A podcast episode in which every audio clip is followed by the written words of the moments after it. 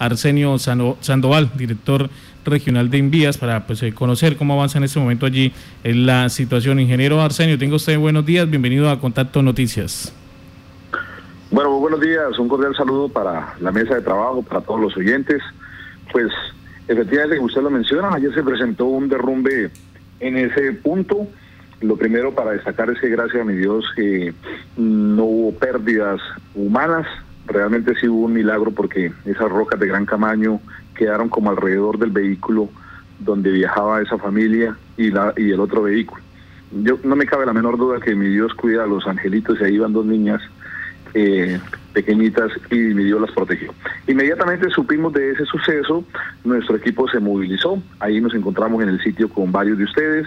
Ayer mismo sobre las 11 de la mañana eh, se habilitó el paso a un carril con precaución. Sobre las 2 de la tarde eh, continuamos eh, trabajando, pues porque había que hacer unos cierres parciales para poder recoger el material caído de la parte alta de la montaña. Efectivamente, sobre las 5 de la tarde terminamos de recoger ese material. Ahorita en la mañana vamos a continuar trabajando, vamos a hacer una especie de terraza porque aún queda un talud negativo, es decir, con riesgo de que pueda caer, entonces eh, nuestro equipo está evaluando la manera para de manera controlada poder eh, tumbarlo. Em, entonces, eh, entre las 7 de la mañana, ahorita en 40 minutos, 20 minutos, vamos a hacer un cierre parcial de 7 de la mañana a 8 de la mañana para quien se desplaza en cualquiera de los sentidos por la vía para poder ya intervenir hacia la montaña y hacer una especie de terraza. Luego de las 8 eh, estaremos evaluando eh, hasta dónde alcanzamos a llegar y eh, lo estaremos informando para ver si se requiere un nuevo cierre para poder trabajar. Los cierres son preventivos porque la vía está habilitada, los dos carriles, solamente que para seguridad de los usuarios, porque siempre es un poco eh, digamos, puede ser peligroso para trabajar a un solo carril eh, con las máquinas sobre la vía y que las volquetas puedan trabajar y de esa manera fluye más rápido. Eso fue lo que sucedió el día de ayer. Estamos trabajando desde ayer y seguiremos trabajando el día de hoy, Marta.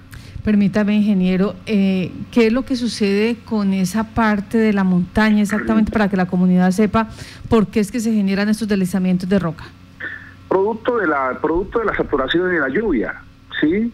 Ustedes recordarán que el año pasado en ese punto se hizo una intervención y se colocó un biomanto que eso funcionó bastante bien. Pues se presumía que en el lote pegado, que fue donde se presentó la saturación y la caída de rocas el, día de ayer, producto de las intensas lluvias, pues en ese punto eh, había buena capa vegetal, buenos, buenas, buenos árboles que pues garantizan una buena raíz y una buena estabilidad, pero desafortunadamente las lluvias que son tan inciertas eh, caen en gran medida eh, y lógicamente saturan y se presentan ese tipo de deslizamientos. Eh, es como le doy un ejemplo, usted pasa el puente de la Cabulla y ve hacia la montaña, sea hacia el Morro o, o hacia o hacia Payariporo y usted ve la montaña perfectamente bien porque tiene capa vegetal estabilizada, pero desafortunadamente así son las montañas. Llueve es muy fuerte, se satura la montaña y puede presentarse un deslizamiento. Desafortunadamente ayer se saturó y se presentó esa situación. Sí, la construcción de esa terraza eh, garantiza qué exactamente? No, eso es como una especie de base, ¿sí? Digamos que en la medida que caiga una roca, de la parte de arriba la, la ayude a amortiguar porque como le indiqué hace eh, cinco minutos, porque es que aquí nosotros tenemos que ver, no solamente es habilitar el paso, digamos, de los vehículos en cualquiera de los sentidos, sino también tenemos que garantizar que de la parte alta no haya riesgo de una caída de roca, cualquiera sea el tamaño, porque hace el mismo, puede causar el mismo peligro. Entonces, eh, ayer nos dimos cuenta que de todas formas hay un talud negativo, o sea, talud negativo es que después de que cayó esta capa vegetal, en la pura parte alta y en la cresta puede haber riesgo de caída de rocas o eh, de material particulado que puede como consecuencia por, de una lluvia o de cualquier situación.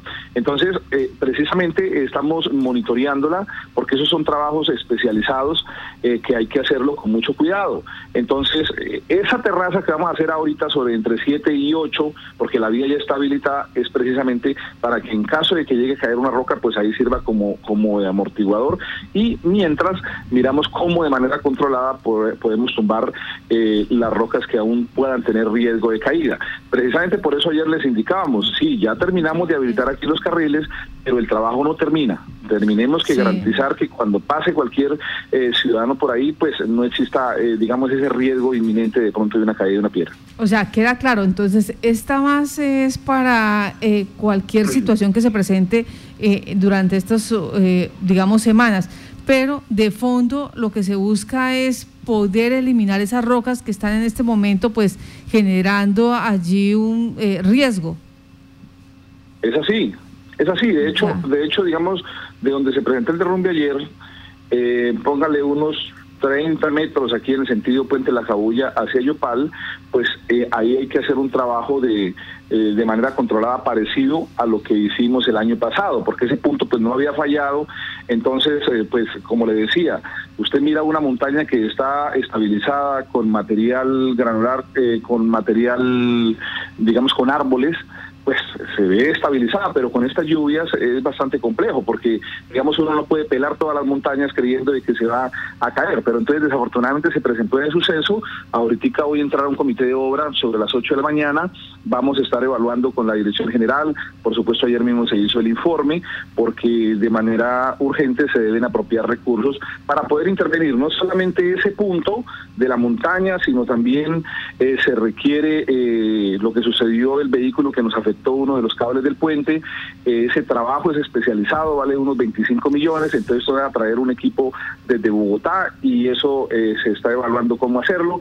Y de la misma manera ahí adelantico de oxígeno eh, en esa curva. El río desafortunadamente se nos está recostando peligrosamente eh, hacia la vía, o en el sentido Puente La Cabulla eh, hacia Yopal, el río Sur está socavando, entonces ahí hay un riesgo también eh, muy importante que pues cuando alguien transita por la vía no lo, no lo ve, pero abajo sí está peligroso. Entonces son tres temas que, que vamos a evaluar ahorita sobre las 8 de la mañana. Entonces, informar a los ciudadanos, estén muy pendientes ahí a nuestro equipo Invías, de 7 de la mañana a 8 de la mañana, en ese momentico va a haber maquinaria trabajando en el sector, por favor atender las recomendaciones de las autoridades viales y de la Policía Nacional, dependiendo cómo avancemos, porque a las 8 habilitamos nuevamente para que los flujos vehiculares eh, transiten sin inconveniente, pero ahí estaremos evaluando hasta dónde alcanzamos a llegar y lo estaremos informando a través de los medios de comunicación, Marta. Ingeniero Arsenio, eh, cada vez se hace más necesaria la variante para evitar este tipo de situaciones. Eh, ya se presentó, eh, se presentaron los estudios por, y se escogió ya cuál sería el trazado. ¿En qué van los estudios de, y los diseños de detalle? Sí, eso, digamos, está terminando la fase 2. Ya prácticamente está lista la fase 2 de diseño. Esa fase 2, esa variante, son 24.2 kilómetros, sale más o menos allá en el sector de Guayaque, en Palma con un puente que ya está diseñado de 390 metros más o menos al frente de la escuela de Siribana, por ahí en ese frente para que se hagan alguna idea. Eh, la variante sale adelantico de, de 100 metros adelante de la cárcel en sentido eh, Yopal eh, Agua Azul. Entonces, en ese momentico, pues ya inicia la fase 3, porque todo proyecto debe tener fase 1, fase 2 y fase 3. En fase 2, ya por ejemplo, en este momentico, eh, pues fácilmente se pudiese, porque si no hay, o sea, fase 3 para tratar de buscar los recursos con el gobierno nacional, porque son 411 mil millones de pesos, eh, Marta y William, o sea, 411 mil millones es el equivalente al presupuesto de inversión de IPAL por lo menos de los próximos 5 o 6 años, o sea que es casi medio billón de pesos, entonces ya está diseñado en fase 2, o sea, y o sea en este momentico se pudiera entregar una concesión para construirla pero claramente esa no es la intención por lo que eso significa. Eh, más peajes eh, sería inconveniente digamos para la para la región. Entonces toca mejor terminar fase 3 y eh, con los buenos oficios pues poder buscar los recursos. Entonces eso les puedo comentar. Ya está en fase en fase 2 ya está el trazado por dónde va la variante. Eso afecta a 100 predios 73 de manera total y 27 de manera parcial predios son cerca de 150, casi 160 hectáreas que se deben eh, comprar donde iría el terreno. Entonces digamos que en eso se está trabajando. Es importante decirle a los ciudadanos, mientras se termina eso, mientras se logran gestionar medio billón de pesos, ojo, son medio billón, porque es que digamos algunos ciudadanos eh, por ahí, eh, ayer escuchaba alguno que, eh, que eso construyamos ya el puente, no, eso no es así, eso, eso tiene un derecho, hay que hacer unas gestiones, las actividades presupuestales, pero entonces estamos trabajando. El puente la Cabulla está reforzado, lógicamente tenemos que darle un buen uso. ¿sí? Porque ayer se mencionaba que, que, ese puente ya se iba a caer, que por qué no cogíamos el puente ese que estaba allí, creo que alguien hizo una crítica sobre eso, el doctor Lenin Busto, sobre que ese puente que estaba pudiendo allá en el puente la, en, en mis vías y que colocarlo ahí. No, es que ese puente que está allá es un tipo Bailey y prácticamente está, mm, solo sirve de un puente completo, no hay ni el 20% de lo que necesita un puente. Y ahí pegado al otro es imposible técnicamente colocarlo. Entonces yo invito también a la racionalidad de los ciudadanos y que cuando primero nos eh, contextualizamos de lo que sucede. Entonces, el puente la Cabulla está reforzado, pero tenemos que darle un buen uso. Por eso el tema de la báscula, por eso el tema de los semáforos, que ya me llegó el concepto, ahorita lo vamos a revisar para ya enviar a Bogotá, vamos a colocarle los pórticos respectivos. Y en este tema de la montaña, William, pues como le digo, desafortunadamente sucedió porque, digamos, eh, el año pasado intervinimos 30, 40 metros, listo. El lote vecino, que fue donde se presentó el derrumbe esta semana, pues desafortunadamente eso estaba estabilizado, no tenía ningún problema, pero mira que desaturó y se complicó. Entonces es probable de que si nosotros eh, intervenimos como lo estamos haciendo hoy, pues no solamente en esta montaña, sino en cualquier otra, como ocurre en invierno, porque en el Cusiana también tenemos problemas, tenemos algunos inconvenientes en Arauca, tenemos inconvenientes eh, donde hay montaña y llueve, se puede saturar y se puede presentar algún inconveniente. Lo que sí les podemos decir a todos los ciudadanos es que la capacidad de respuesta del Instituto Nacional de Vías es inmediata, como ustedes lo pudieron ver. Entonces, en conclusión, Vamos a estar trabajando en el sitio el día de hoy. Toda la evolución lo vamos a estar comunicando, si ustedes nos lo permiten, a través de este medio de comunicación y mis redes sociales para que todos estemos informados. Ingeniero Arsenio, el trazado de esa nueva ruta de la variante que sale cerca desde la, desde la cárcel La Guafilla y va para hasta el sector de Guayaque, esos 24 kilómetros, eh, ya se socializó con los, los dueños de los predios y qué se está haciendo para evitar que de pronto se venda, se construya sobre justamente sobre el tratado, para evitar esto. No, ese, ese tema no se ha socializado para no generar eh, falsas expectativas, porque ojo, digamos, estos estudios, hay una acción popular en curso, que lógicamente todo lo que le estoy mencionando, nosotros lo estamos informando al juez, porque si hubiese, digamos, una decisión eh, digamos, de urgencia, donde, donde eh, hubiera una presión y que nos dieran unos tiempos, pues no necesariamente tendría que ser esa variante porque vale 411 mil millones. Entonces tocaría proyectar, por ejemplo, la 40, la del aeropuerto, sí, que en Palma con la 50 saldría más de Pantano y usted empalmaría. O sea, no es lo mismo buscar 411 mil millones en un tema tan fiscal, tan complejo como está la nación hoy, que salir a buscar 50 mil. Entonces, por eso no podemos generar una falsa expectativa. Además que cuando hace como unos 5 o 6 meses, yo en mi buena fe eh, invité a unos ciudadanos que me preguntaron que querían estar en las socializaciones. Y pues yo compartí los links y resulta que muchos ciudadanos estaban interesados para saber por dónde pasaba la variante, para ver cómo proyectar proyectos de vivienda, comprar lotes, o sea, lo, lo estaban mirando era desde el punto de vista de negocio y yo no yo no funciono así, entonces por esa razón yo decidí no volver a indicar porque eso me escriben todos los días que les diga por dónde va la variante, pero es con esa intención y ya los ya los pillé como se dice popularmente. Entonces no, cuando nosotros ya tengamos definido si se va a hacer por la 40 o por el trazado que está, como le digo, por las decisiones judiciales y además por el tema presupuestal, entonces cuando tengamos claro eso, con mucho gusto vamos a invitar a los eh, 100 dueños de los predios que son los que se impactan, pero ya con una certeza para no generar falsas expectativas. Permítame, ingeniero, para, para aclarar un tema. Eh, es que cuando iniciamos la conversación sobre la variante, usted dice, ya el trazado existe, o sea, ya se delimitó ese trazado. Y ahorita nos dice usted, depende de los recursos, eh, depende de, los, de la situación judicial. Mm, ¿Nos explica, por favor? Sí, probablemente no me dice entender. El juez que dijo, debe construirse un, un, un, una vía para sacar el tráfico pesado de la ciudad. Hasta sí. ahí claro, ¿cierto, Marta? Sí, sí. Entonces, el Instituto Nacional empezó a evaluar, porque eso ya viene de años atrás, eh, cuál es la mejor opción. Pues lógicamente todo el mundo eh, quiere una variante como esta, pero como le repito, vale 411 mil. O sea, el juez no dijo por dónde. Entonces, lo Ah. ideal es la variante, la de los 24.2 kilómetros, pero esa vale 411 mil, comprar pedidos, todo ese tipo de cosas. Entonces, si por ejemplo el juez nos requiriera y dijera, no, ya hay un ultimátum y se tiene que construir, entonces, como él no dijo exactamente, tiene que ser allá, ni el juez aprobó exactamente el trazado que le estoy mencionando de la variante, entonces si hubiese una decisión judicial que nos obligara de manera más urgente, pues entonces ahí usted tendría que se podría proyectar, digamos, la de frente del aeropuerto, porque usted empalmaría, de, digamos, de Matepantano, digamos, ahí hacia Siribana, donde está el puente, ella empalmaría con Guayaque, y aquí, por el lado de la doble calzada, eh, empalmaría eh, aquí de la 50 y ya sería mucho más rápido. Si me hago entender, esos son los dos escenarios. Lógicamente se está proyectando pues la variante como debe ser, pero como le digo, terminamos fase 2 y ahora vamos a fase 3. Ingeniero, Esa pero, justa- ingeniero, pero justamente una de las razones por las cuales se interpuso la, la acción popular para que se lograra esta variante es que eh, se desligue el tránsito eh, pesado, el tráfico pesado del área urbana.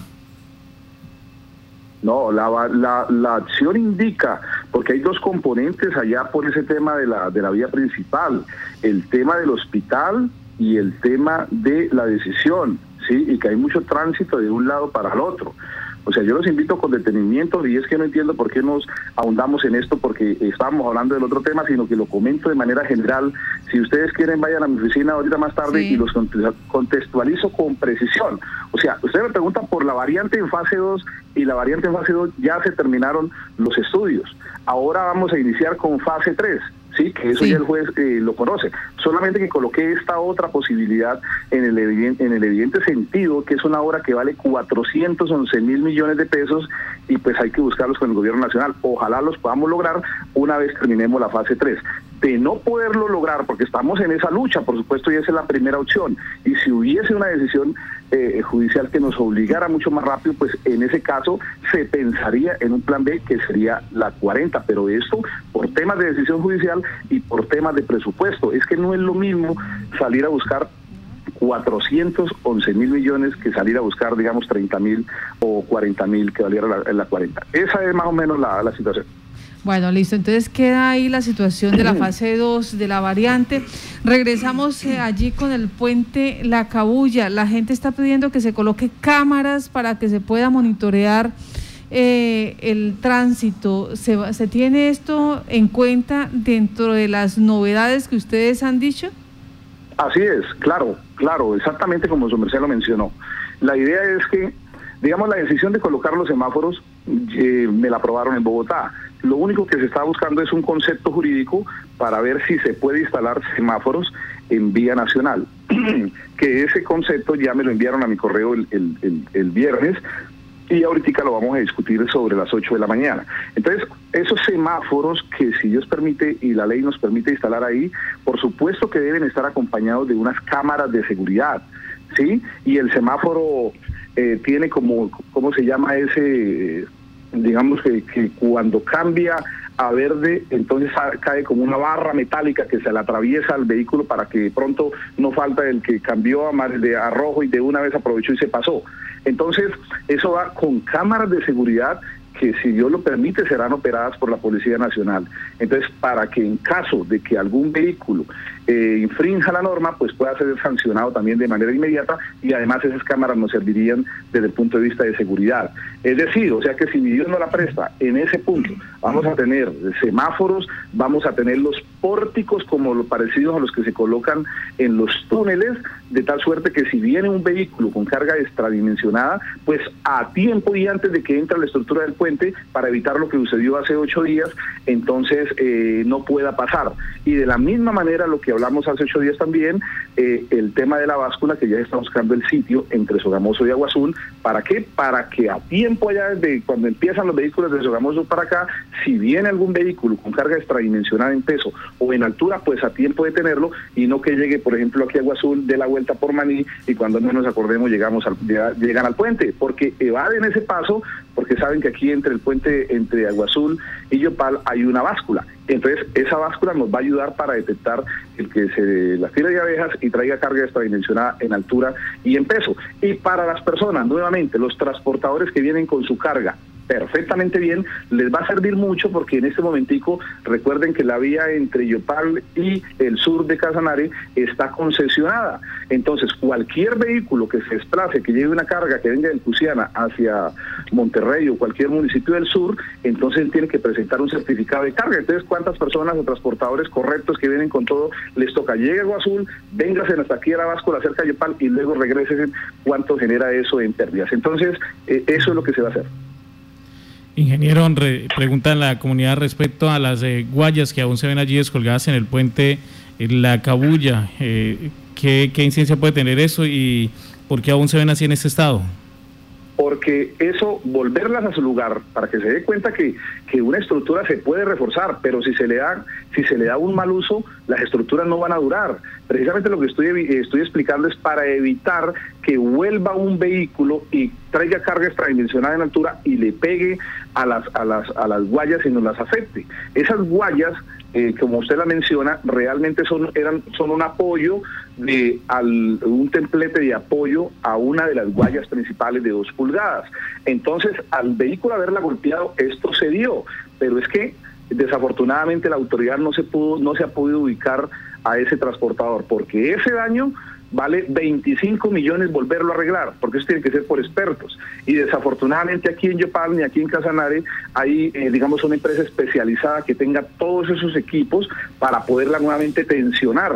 Eso, esos elementos hay que traerlos desde la ciudad de Bogotá. Entonces, en ese momentico, como se dice popularmente, tenemos el chicharrón y eso es lo que voy a hacer ahorita a las, a las 8 nuevamente. Primero, reiterar de a dónde vamos a sacar 25 millones para poder otra vez corregir el daño que nos generó, digamos, un transportador. Que en esto es que yo llamo a la racionalidad muchos ciudadanos que entonces que le dan un mal uso a la estructura y entonces ahora responsabilizan al Instituto Nacional de Vías que es que no se refuerzan las cosas. No, el puente se reforzó, pero desafortunadamente suceden estas cosas que nos generan deterioro a la infraestructura. Y precisamente de manera preventiva, por eso es que vamos a colocar nuevamente los semáforos y si Dios lo permite, el pórtico, porque incluso, William, teniendo nosotros controladores viales ahí humanos, y los turnos de, bueno, tres turnos de, ocho horas, ¿cuántas veces ahí los controladores prácticamente se vieron agarrados por la irresponsabilidad de algunos transportadores que prácticamente le echan los vehículos por encima?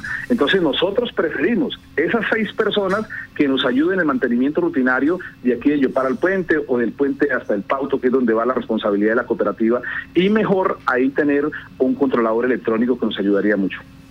Pues, ingeniero, muchas gracias por estar en contacto de noticias. Estaremos pendientes entonces de la decisión que tomen ustedes hoy frente al puente, a, los eh, arreglos que tienen que dar y también el manejo que se le va a dar a la recuperación de estas líneas. Con mucho gusto, Marrica. Yo, de todas formas, yo les estoy informando en tiempo real todo porque es, es importante y muy valioso, por ejemplo, que ahorita la gente se programe, ¿no? De 7 de la mañana a 8 vamos a estar cerrando porque vamos a trabajar y tenemos que evitar un riesgo para quien transita, porque pues lógicamente con maquinaria eh, se complica. Pero a los 8 ya abriremos nuevamente para que se habilite el tránsito y ahí estaremos evaluando hasta dónde alcanzamos a llegar en esta, en, en esta hora y así sucesivamente lo vamos a informar, eh, seguir informando durante el día. Muchísimas gracias, Martica.